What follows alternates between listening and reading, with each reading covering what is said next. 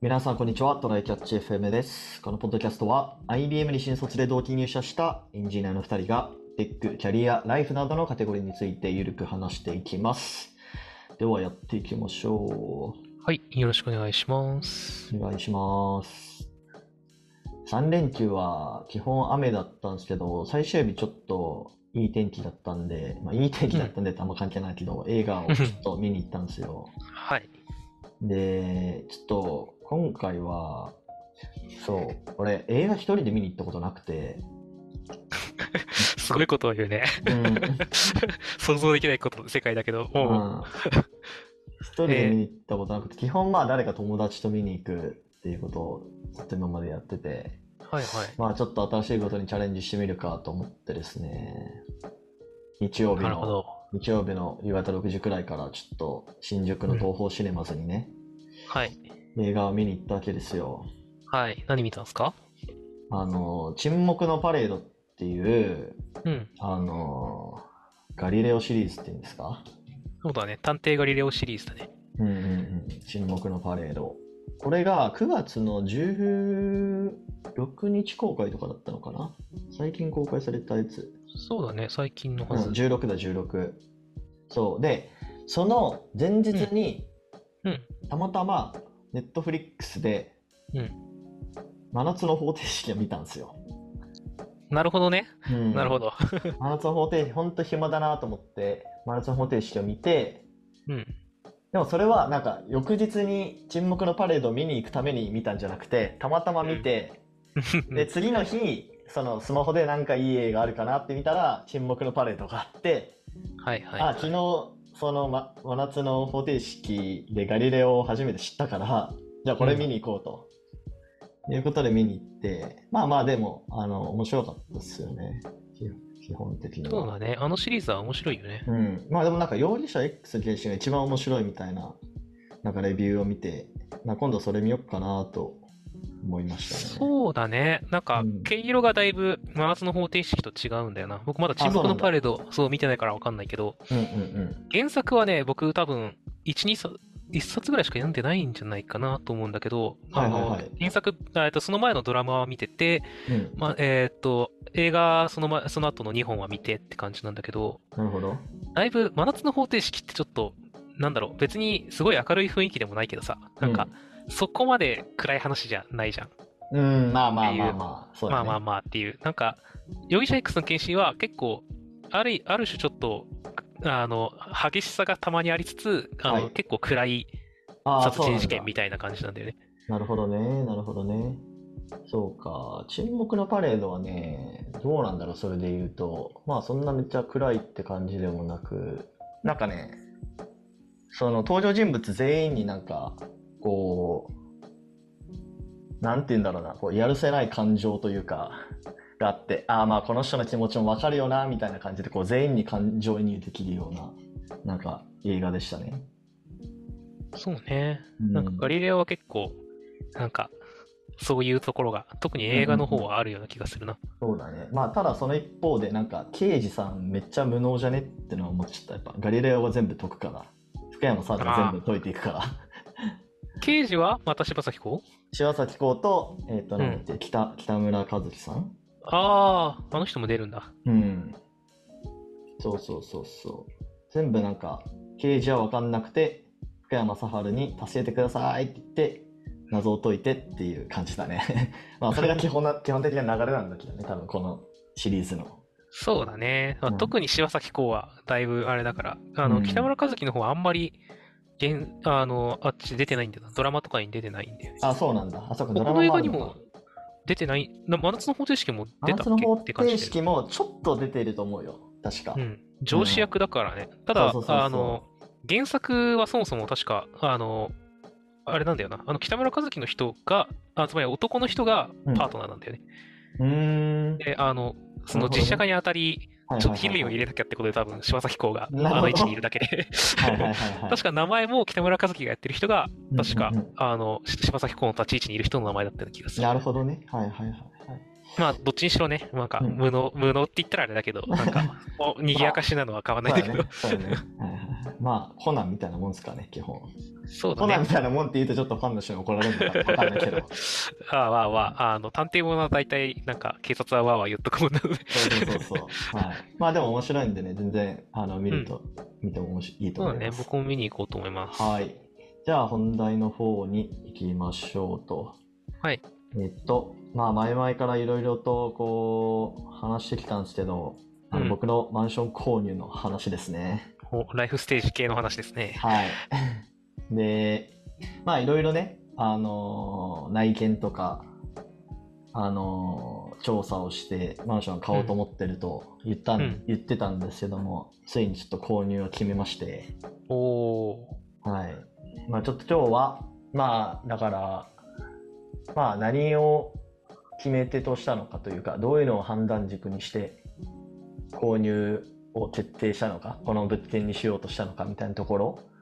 ー。うんちょっと話そうかなと思ってるんですよね。まあ30代くらいになるとね、うん。まあそれこそ結婚してる人とか彼女彼氏がいる人とかはそういうの考え始めたりするかなと思うので、まあ、ちょっとそういうところそうのね参考になればいいかなというあれで。うんうん。うん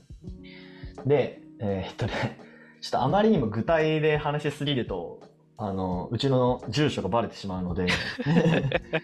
はい。えーっと、そうだね。えーっと、どこまで言おうかな。どこ、まあエリア、まずエリアだね。エリアで言うとどこで買ったかというと、まああの、都心3区のどこかですと。うん。で、3区というのは、まあ中央区、千代田区、港区のどこかですと。うんうん。うん。で、やっぱりその都心3区っていうところが、物件価格が下がる最終防衛戦みたいなところなんですよ。ああ、資産価値を保ってられる。そうそうそうそうワンチャンちょっと高く売れる、より高く売れるかもしれないみたいうんなうんうんとこだね。まあ多分他のところがどんどん下がってきたとしても、まあ多分どんどんそあの田舎からでその都心の外からどんどんこうね都心にこう近づいてくるわけですよその暴落の波が暴落っていうかその、そうね。うん、まあでもそれのまあ一番最後に来るところっていうのでまあ都心3区っていうのがまああるわけですよね。うん。うん、でもまあ基本的には環7環7より内側だったらまあ大丈夫だよみたいなことも実は言わ言われてるらしくまあ、そうね。うん結局、なんか、その、都心部からちょっと人が減ってきてみたいな話があるけど、なんか、需要はこのぐらいまではあるはずで、そうなると中心部のこの辺までは人気だよね、みたいなのは結構言われるよそうそうね。そうそうでまあそうっすねまあでもまあ年には年を入れてはいって。いうのもあったし、まあ、あとまあうちは共働きなんで、うん。はい。パワーカップルというやつだ。まあ、いわゆるねまああのうちの妻もあの IBM で働いてるので。はい。はい、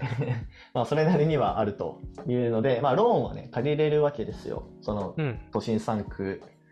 のマンションを買えるくらいのやつは、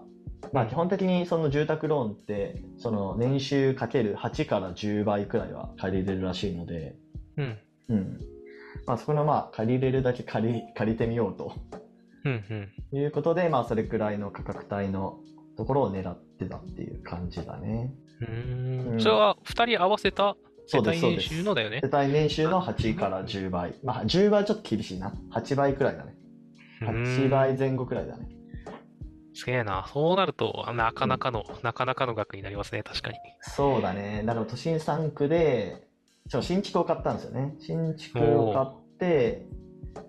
で、間取りは間取りは 3LDK。おお。 3LDK、まあ今 2LDK なんですけど、あの、同じ部屋で2人ともリモートワークしてて、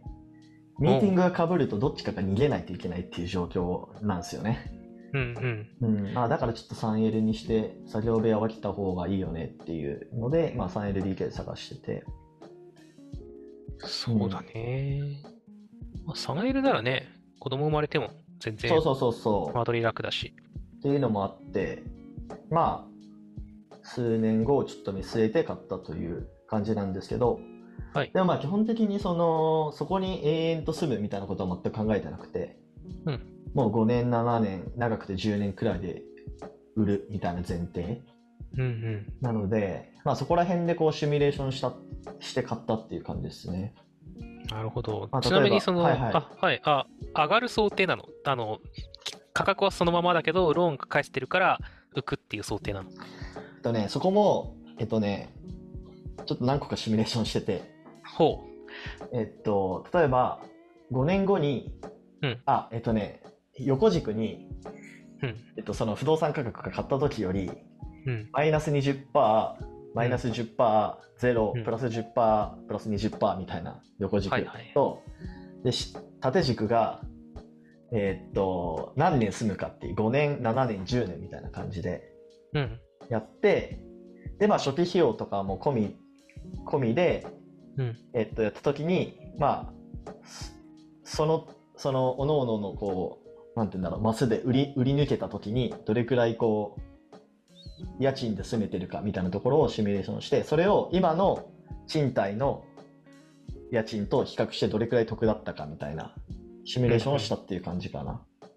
で、ほどそれで見ると、うん。まあ、マイナス10%とかになっても、まあ、10年くらい住めば、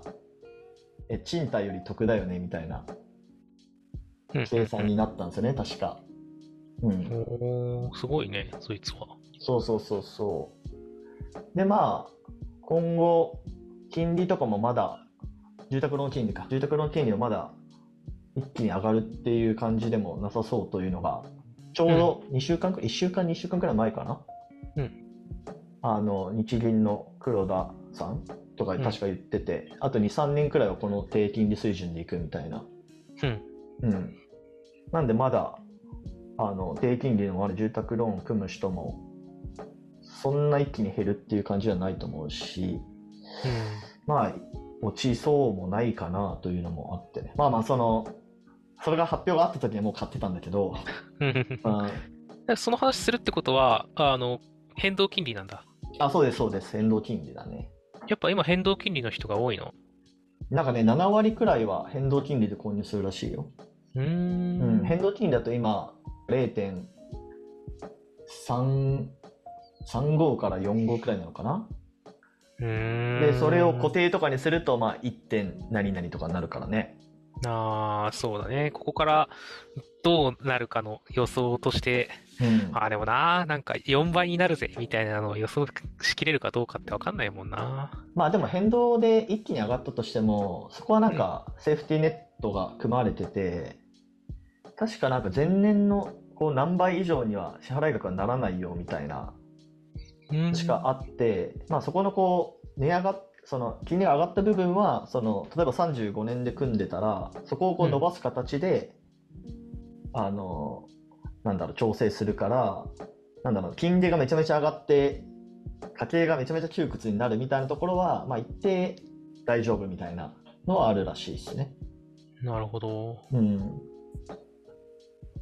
固定資産税って結構やっぱかかるのそういう高いところだと。えっとね固定資産税まあまあかかってたね思いのほかかかってた。そっか。うんそうそうそうそう。でも確かあれだよね、住住宅、投資とかじゃなくて、本当に住むための住宅ローンだとさ、なんか、うんあれじゃなかったっけ、最初何年かはその固定資産税の控除額みたいなやつでかいんじゃなかったっけ。あ固定資産の控除はなかった気がするな固定資そ産のじゃ住ないか宅ロなんーン住宅ローン控除ってやつが最初の13年は、あ、それかなあ、のあるんですよねそれがまああの夫婦合わせて月4万とかかなうん、おーうんまあだからそういうのでペアローンで組むっていうのもおののの控除を受けれるからそこにこうメリットがあるんですよねなるほどね、うあとね、なんかそういうのって節税みたいなのも結構大事になりそうだよなってまあそうっす思うんねだけどね、なんか金利とかさ、あれじゃないの、収入からなんか減算できないっけそういうのあった気がするけど、あの、ちょっとそれあったかな通常の給与とはできるかわかんないけど、宮地とかうんうん副業してるわけだからさ、はいはいはいはいあの、確かね、金利は経費にできたような気がするんだけあど、ーマジ違ったかなみたいな、そういうのあるんだわかんない。投資マンションはそうだっていうのを聞いたことがあるんだよね。はいはいはいはいあなるほどねでも投資だったら確かにありそうだなでも結局、あれもちょっと種類が違うけど、あの、うん住宅ローンのあれだから、あ、でも投資用のローンか、あれは。その辺がもし、そあの、こう、ち帳消しというか経費にできるんだったら、うんうんうんうんかどうかは調べてみてもいいかもしれないな。確かに確かに。あざます。そうっすね。まあ、あと、まあそう。で、結局その、ここにしようと思った特徴というか、うんで言うと、まあやっぱり、あれなんですよね。その、立地。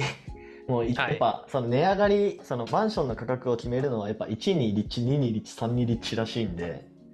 ああ、そうよな。まあそうだよ大体ね、な間取りとかもまあ似通ってるから、うん。うん、っていうところで、まあ駅から10分圏内のところで、まあうんちょっと駅までは言えないですけど、まあそれなり に、あはいのアクセスのいい駅です。うん。人気の駅だよな。そうそうそうそう。あなな感じで、まあ、あと最後らへんはね、あのー西その西向きか東向きかみたいなところでちょっと揉めたりはしたんだけ ど、あ。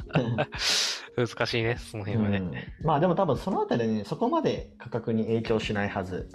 うん。間取りがどうのとか、うん、そそうね、住みやすさの方が大事かな、そこに関してはうね、そうそうそへえ、いや、でも、あれだね、なんかその、世帯年収の8倍クラスの買い物う、で、うんを2人でするってなると、話いし合いやはーこ大れ変そう本だ当な。話し合いマジ大変よこれは、 うんいやー、まあ、でもちょこっとれねがまあ大人になるということかなと思って、え やめろよ、いつにだったら大人になるかわかんないやつがいる んだぞ。ああ、まあそうだね。うん。ああ、そうね。まあ、ちょっとライフステージで結うんあ結構進んでる人うんも、うんうんもう先に買ってる人もリスナーにはいるだろうし、これそかうでらすね。そうですね。ね、買う、買いたいなって人もいるだろうから、結う構んちょっとその辺の話は今後もしていきたいよね。ぜひぜひ。まあ、ちょっと今、もろもろね、手続きとか、めんどくさい手続きとかをしてるんですけどね。うん。ちょっとまた、なんだろうな。実際引っ越してみてどうだったかとか、まあもうちょっと先の話になるかもしれないけど、その売るときどうなのかとかね。ね。うん。いいな、売るときはね、このポッドキポッャドストキャストた続いらてたのな、すごいな。ね。でももう多分1000回とか言って るぜ。ああ、言ってる。普通に。多分1年で100回言ってるから、ね。そうね、行って、行ってそうだな、10年後とかになるとね、全然行ってるわ。ねうんその時どんな話題やってんだろうあな、わそかうなんんなかい。いや、もう最近は、ちょっとカレー臭がとかっていう話してんのかな、知らんけど。ね。あのもみやちの子供が小学生にみたいな話してる人。い や、やばいな、それ。はい。まあ、どっちじゃあ、それくらいまで続けれるようにやっていきましょはい。う。はい、じゃあ、終わりましょうか。はい。はい。では、こんな感じですね。週2回のペースで配信してるので、Apple Podcast もしくは Spotify 時の方はぜひ、フォローとレビューお願いします。では、今回も聞いていただき、ありがとうございました。ありがとうございました。またね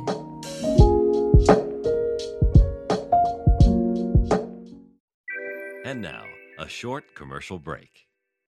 現在エンジニアの採用にお困りではないですか候補者とのマッチ率を高めたい辞退率を下げたいという課題がある場合ポッドキャストの活用がおすすめです